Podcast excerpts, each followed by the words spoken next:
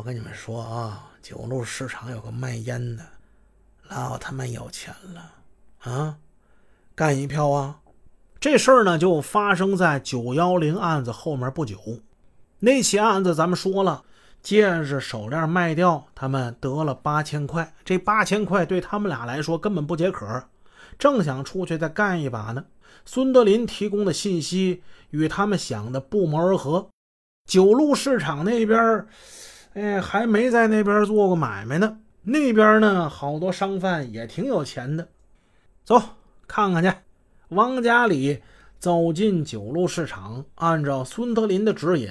就看到了那家卖烟的业主，卖烟的业主呢有一烟摊儿，他那烟摊儿还挺大的，生意兴隆，估计是很有钱的。业主是一个中年男人，他的身材较高，体态矫健，怪不得不惧孙德林呢，也是个大个。此刻这男的忙里偷闲，正跟几个人玩扑克牌呢。当天晚上收摊之后，他骑着一辆崭新的摩托车回家。经过菜市场的时候，还买了点菜。这位业主，他做梦也不会想到，他正在被两个惯匪在后面跟踪呢。跟他的有两位，一位是骑着摩托车的汪家里，还有一个就是骑着自行车的孙德林。他们一路跟，跟到他家，记下了他家的位置。这是二楼左侧那个门，等着吧。嗯，之后咱们就登门拜访。经过几次的跟踪，汪家里认为孙德林踩的这个点啊不错，这个卖烟的的确每天赚不少钱，他就跟汪家人说了，哥俩同意约上孙德林一起干。当然，如果这样呢，就得把真家伙向孙德林露一露。他们俩想入室抢劫，两个人呢干可能是有点风险，至少得三个人。反正过去干的这些案子呢。已经把孙德林跟他们都拴在一起了。对于孙德林来说，也没啥秘密可言。真家伙呀，就就给你看看吧，看看能怎么的。即使是在抢劫中借给他使，二人呢也算是放心的。三个人在汪家里家中密谋策划此事，汪家人就把自己的五九式手枪给拿出来了，交给孙德林，让他练习练习。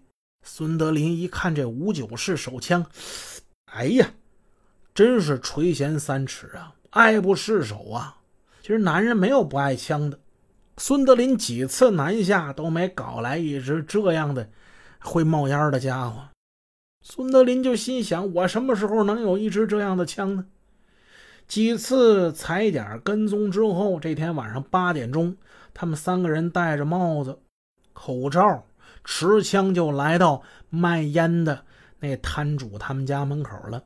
孙德林掏出了五九式，照例走在前面。孙德林一推门，嗯，门没锁，开了。这是一个南北的插间儿，这是一栋老式的住宅楼，两户合用一个厨房。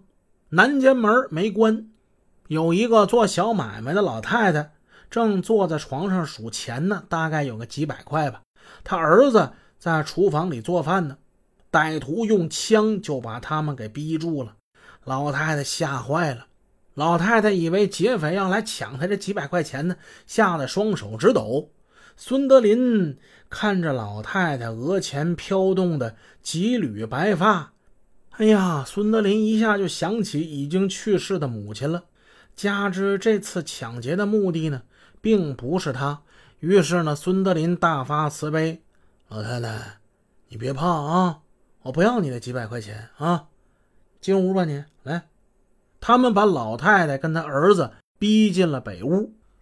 匪徒们一进北面那间屋，他们看见了卖烟的业主正跟妻子、女儿围着一桌正吃晚饭呢。汪家里此时举起了手枪：“别动啊，别动！”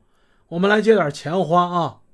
来之前，匪徒们已经约定好了，为了防止孙德林说话的声音被业主给听出来，凡是今天需要说话的地方，全都是由汪家里出头。那家三口人好端端正吃晚饭呢，忽然就看见三个蒙面大汉端着手枪冲进屋内，大吃一惊啊！他们吓得手一抖，碗筷落地，那桌子差点没让他们给摁翻了。